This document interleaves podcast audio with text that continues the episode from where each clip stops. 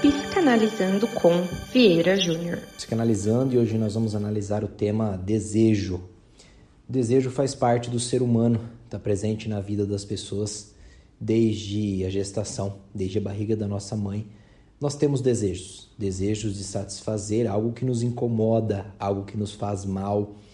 Platão descreveu o desejo como um elemento essencial de seres finitos, que, como sabem que deixarão um dia de existir, buscam satisfazer as vontades atuais para que possa ter sentido na sua vida.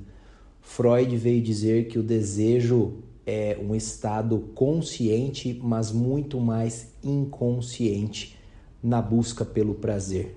Sendo seres em busca de prazer, buscamos o prazer através da satisfação daquilo que é um desejo.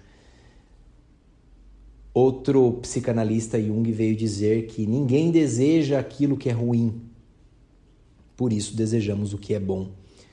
E os cristãos vão dizer que o desejo é a satisfação de algo que pode trazer benefício ou malefício. Tudo me é lícito, mas nem tudo me convém. Posso desejar tudo, mas não posso ter tudo. Posso querer tudo, mas não posso fazer tudo. Tudo me é lícito, mas nem tudo me convém. O desejo existe para ser satisfeito, mas na medida que ele não satisfaça ou que ele não quebre o desejo de outro. Mas sem desejo e sem satisfação de desejo ninguém vive. Uma vida com pouco desejo e pouca satisfação de desejo é triste.